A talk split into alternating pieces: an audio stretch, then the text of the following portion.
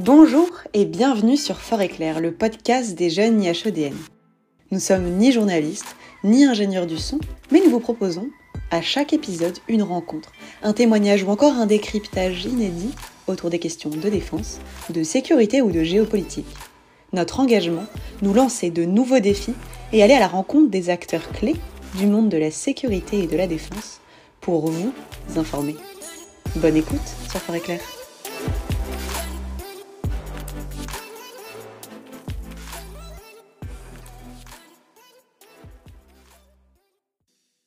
Bonjour et bienvenue dans cette édition spéciale présidence française du Conseil de l'Union européenne. Je suis Antoine, le délégué international en Suisse pour les génies HEDN. Vous aimez les enjeux européens, les questions de politique et de sécurité continentale ou encore la politique étrangère, alors vous allez adorer notre podcast. Nous avons décidé de décrypter les nombreux éléments de la présidence française du Conseil de l'Union européenne, dite PFUE, qui se tient ce semestre entre janvier et juin. Avec notre newsletter et nos fiches d'analyse, vous ne serez plus perdu sur les grandes avancées en Europe. Vous avez manqué la base de la présidence du Conseil où vous voulez comprendre les priorités à négocier ces prochains mois. Rendez-vous sur notre site lesjeunesihedn.org. Deux continents avec une histoire partagée, des liens humains et en guise de frontières, une mer. Pour cette première émission, on vous parle d'Europe, bien sûr, en relation avec un autre continent, l'Afrique. Une des priorités pour la France durant sa présidence du Conseil est la relation avec les voisins de l'Union européenne. L'Afrique en est un. Les 17 et 18 février a eu lieu le sixième sommet sur les relations entre l'Union européenne et l'Union africaine, qui réunit l'ensemble des pays africains. L'objectif est d'atteindre un partenariat renouvelé et approfondi sur le long terme, à horizon 2030, et notamment de promouvoir la stabilité et la sécurité en Afrique grâce à une nouvelle architecture de paix et de sécurité. De nombreux domaines lient les deux continents, comme le New Deal économique, qui est envisagé accompagner de nouveaux investissements, le plan de l'éducation ou encore l'aide dans la résilience climatique. Parmi ces divers sujets, la sécurité est au centre des discussions entre les deux continents. Une région est notamment au cœur des attentions et à la une de l'actualité, le Sahel. Une bande au sud du Sahara qui connaît la misère, la crise climatique, l'échec de développement et des crises de gouvernance. Aujourd'hui, nous parlerons donc de Mali, Burkina Faso, Niger ou encore Tchad. Avec moi sur cette conversation, sur cet échange, Margot, déléguée internationale en Roumanie. Bonjour Margot. Bonjour Antoine. Et puis Alexandre, délégué international en Espagne. Bonjour, Antoine et bonjour Margot. Bon, pour commencer, sur cette zone de conflit très complexe à analyser, où est-ce qu'on en est aujourd'hui, vous deux? Est-ce que le Sahel va être un point difficile des discussions euh, a eu, sur ce sommet qui a eu lieu il y a quelques jours. Pour moi, comme nous avons pu le remarquer euh, tout au long de ce sommet, le Sahel était et est toujours un point difficile, euh, notamment au sujet des discussions du sommet. Euh, je pense que cela s'explique par un contexte qui a été assez défavorable, marqué par l'expulsion de l'ambassadeur de France au Mali, mais aussi, comme on a pu l'évoquer, une rivalité croissante des groupes communautaires pour l'accès aux ressources. Il faut noter aussi que hum, la relation UE-Afrique, elle reste très compliquée à cause de l'OTAN et des nombreux accords bilatéraux, mais aussi par la volonté de calquer nos gouvernements au nom des démocraties. Les accords bilatéraux euh, des pays France-Afrique sont actuellement en conflit avec ceux de l'Union européenne car les intérêts des pays sont divergents. Les discussions sont d'autant plus difficiles car nous pouvons noter euh, de plus en plus présente euh, là le groupe Wagner au Sahel. Ce, précaré pour déstabiliser la France euh, est, de mon point de vue, une réponse aux nombreux embargos et menaces. L'amplification du groupe euh, de mercenaires russes se traduit également euh, aujourd'hui dans la crise ukrainienne, comme moi je peux le constater en Europe de l'Est. Alors, on va en venir sur cette instabilité politique qui est tenace dans la région. Pour l'Espagne, cette région, est importante, Alexandre? Oui, elle est très importante et notamment à partir de trois axes. Euh, le premier, euh, c'est l'immigration. On se souvient tous des événements qui ont lieu à la Ceuta, à la, Ceuta il n'y a pas si longtemps. Euh, d'ailleurs, pour l'Espagne, c'est une région assez proche, mine de rien. Euh, c'est important. Et puis euh, l'Espagne a toujours été euh, l'un des, des pays cadres, je dirais, dans l'OTAN et dans l'Union européenne. Ils interviennent notamment en Liban avec 600 casques bleus. En Afrique, ils ont été de toutes les missions, presque toutes. Et effectivement, pour eux, c'est une importance capitale parce que la sécurité de la région va évidemment se, impacter l'Espagne. Donc sur cette région euh, qui est soumise à cette instabilité politique, on a d'un côté la prolifération du terrorisme, mais, pas que, on a cette remise en cause de la démocratie de plus en plus visible. Dernièrement c'est le Mali, mais aussi le Burkina Faso qui ont connu des coups d'État, remplacés par des gouvernements militaires putschistes. Euh, au Mali, cette milice, elle est assez hostile justement à la présence étrangère. Elle questionne là-bas, est-ce qu'on doit rester face à cette milice? Ce gouvernement euh, au Mali, mais pas que, en Guinée, en Soudan, au Burkina Faso, il est exclu de l'Union africaine, donc il n'a pas fait partie des discussions au, sommet euh, de la semaine du 16 et 17 février. Qu'est-ce qu'elle peut faire, l'UE, euh, face à ces groupes putschistes? Qu'est-ce que l'Europe peut faire? Bah, C'est assez compliqué. néanmoins, il faut essayer de, conserver le dialogue, ce que l'Union européenne, notamment la France, a essayé de faire pendant qui essayent toujours de faire d'ailleurs. Mais euh, comme on le voit, ils sont assez hostiles, notamment dans les dernières réactions maliennes, euh, quand ils ont renvoyé l'ambassadeur de France du Mali. Donc c'est compliqué parce que d'une certaine manière, c'est stratégique euh, pour l'Europe et notamment la France, surtout dans une zone francophone. On ne peut pas se permettre qu'il y ait un État islamique qui naisse dans, dans l'Afrique francophone. Ça impacterait directement la sécurité de l'Union européenne et de la France et des pays francophones en particulier, de l'Union européenne et de l'Afrique. donc c'est compliqué parce que d'une certaine manière, on ne peut pas les négliger. Et euh, donc on, est, on essaye de, gérer l'un et l'autre en même temps. Est-ce qu'on y arrive? C'est une autre histoire. Mais du coup, cette absence de réponse politique, c'est pas quelque chose qui est obligatoire pour pouvoir continuer à travailler euh, avec ces gouvernements-là? On voit qu'ils, comme s'ils tombaient petit à petit les uns les autres, le Mali, le Burkina Faso. Est-ce qu'on n'a pas un risque de diffusion et que la présence européenne ben, devienne très compliquée? Parce que ces milices, finalement, s'appuient sur ce sentiment anti-étranger il y aurait un sentiment qui existe euh, avant ces coups d'État-là, hein. un sentiment anti-français qui se construit par, cette présence étrangère qu'il voit comme plus assez utile face au mouvement terroriste. Euh, nous savons que la CDAO, la CDAO, pardon, la CDAO a eu pour vocation de, trouver un dialogue pour faire changer les choses avec la France. Mais je pense que le problème est aussi idéologique. Et je pense qu'il faut réellement enlever cette idée. Ce sentiment anti-français a été enlevé, même s'il il est fortement relayé, comme nous avons pu en fait euh, le voir euh, dans les semaines précédentes. Il faut aussi parler de la garde de l'information. On, a des, on a des acteurs étatiques qui sont à la manœuvre. On pense euh, directement évidemment à la Russie, mais dans une moindre mesure à la Chine et la Turquie aussi. Euh, ce, ne sont pas négligeables parce qu'évidemment, euh, par exemple, on a pu voir que la, France n'a pas souhaité euh, spécialement communiquer ou répondre en fait à certaines de, ces attaques, ces attaques dans, dans, des journaux avec des nombreuses fake news. Et aujourd'hui, on sait qu'on aurait dû répondre et je pense que la France et notamment l'Europe en a tiré des leçons. Donc on voit que cette instabilité politique, ces gouvernements putschistes posent problème pour l'intervention, pour la relation avec l'Union européenne et notamment pour les opérations. Alors un petit résumé de toutes les opérations qui sont présentes euh, au Sahel. On a Barkhane qui est arrivé avec les Français euh, dès 2013. Il y a eu un réajustement qui s'est fait euh, fin décembre 2021 et là un nouveau, des nouveautés qui sont apparues cette semaine justement du sommet Union africaine et Union européenne, avec une sorte de redéploiement. la France va quitter le Mali, se replacer dans les pays voisins, notamment le Niger, mais en force peut-être un peu plus inférieure, ce sera précisé dans les prochains jours. À côté de ça, on a la force Takuba, alors qu'il ne faut pas rattacher directement à l'Europe, ce sont plusieurs pays européens qui, qui, sont intervenus. Et on voit que certains pays euh, se sont détachés d'elle ces, ces dernières semaines, notamment euh, la Suède qui a refusé de participer, le Danemark, l'Allemagne a, arrêté d'envoyer des forces. Et il reste très peu impliqué la Belgique et les Pays-Bas, c'est donc constitué majoritairement de, de, Français. Et puis à côté, il faut pas oublier euh, la force de formation militaire de l'Union européenne au Mali, et la mission civile envoyée au Mali et au Niger pour euh, l'Union européenne également, et puis les forces des Nations Unies, MINUSMA, qui est présente au Mali. Donc il y a beaucoup de forces étrangères qui sont présentes dans cette région-là, euh, mais pas autant que, que, celle de Barkhane, qui est une force véritablement militaire, qui est en train d'être déployée. Alors quel est cet avenir?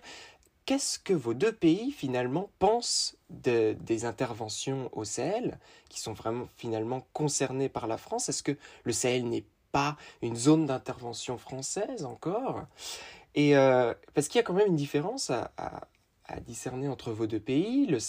L'Espagne n'est pas membre de la force Takuba, euh, la Roumanie l'est. Qu'est-ce que vos deux pays euh, pensent de ces interventions Concernant l'Espagne, effectivement, ils ne font pas partie de la force Takuba. néanmoins, ils sont quand même impliqués dans la région, notamment avec la France.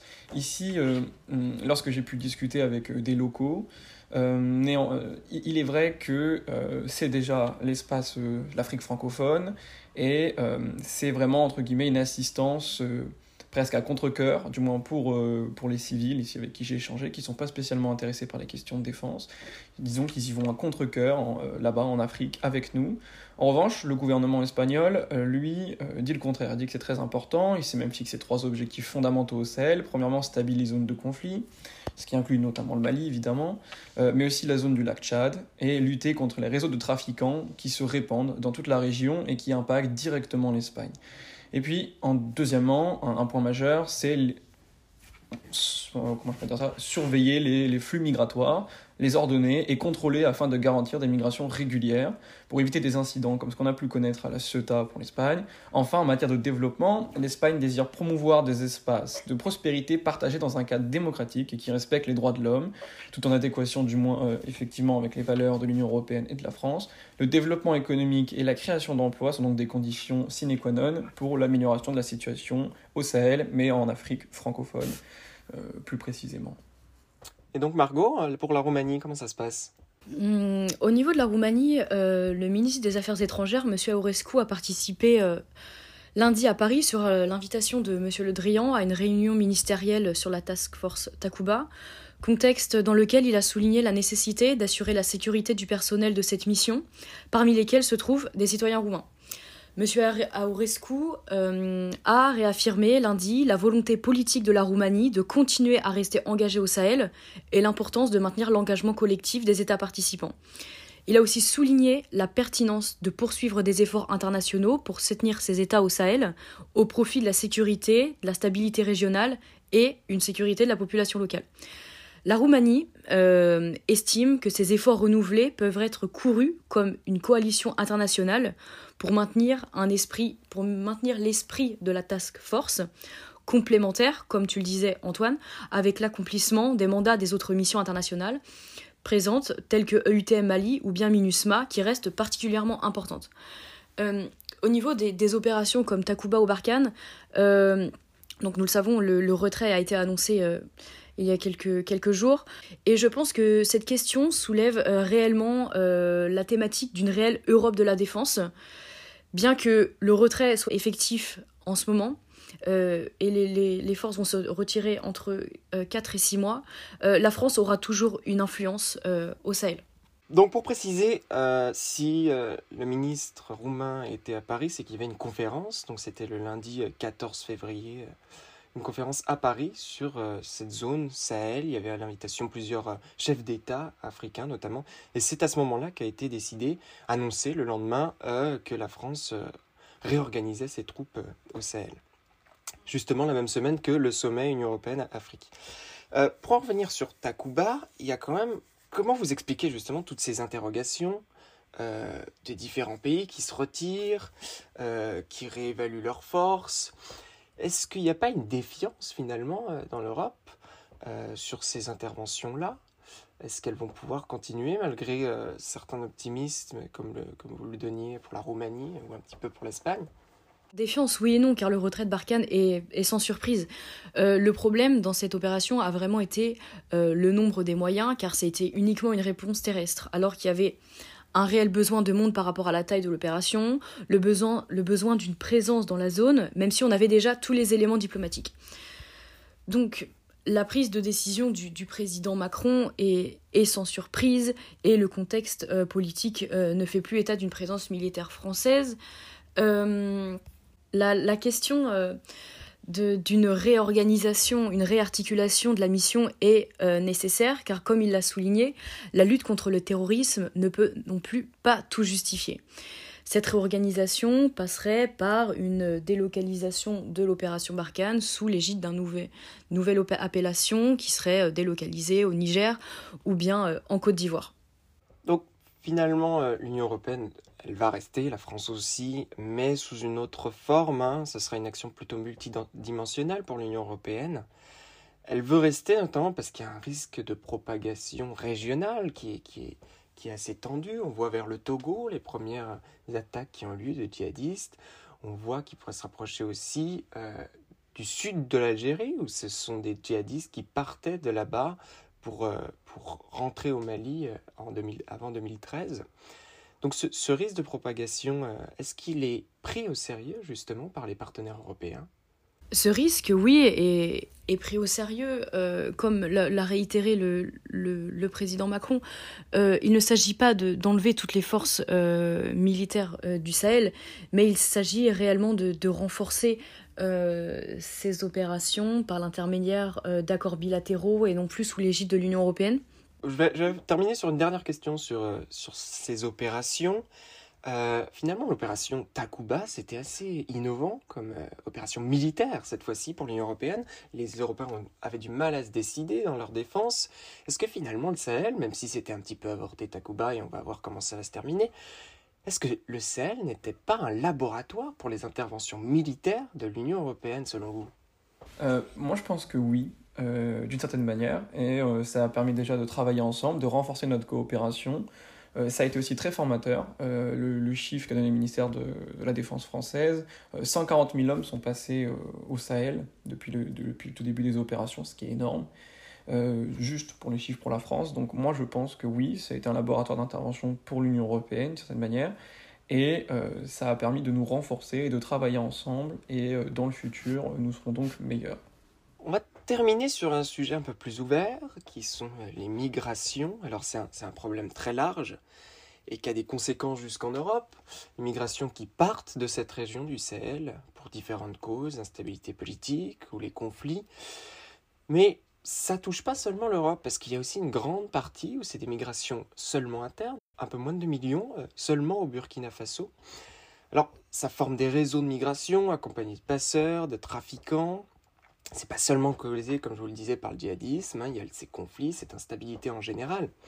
Mais alors, la question se pose, c'est quelles conséquences pour l'Europe si on, on, en vient à se désengager petit à petit, ou même si seulement la France se désengage davantage?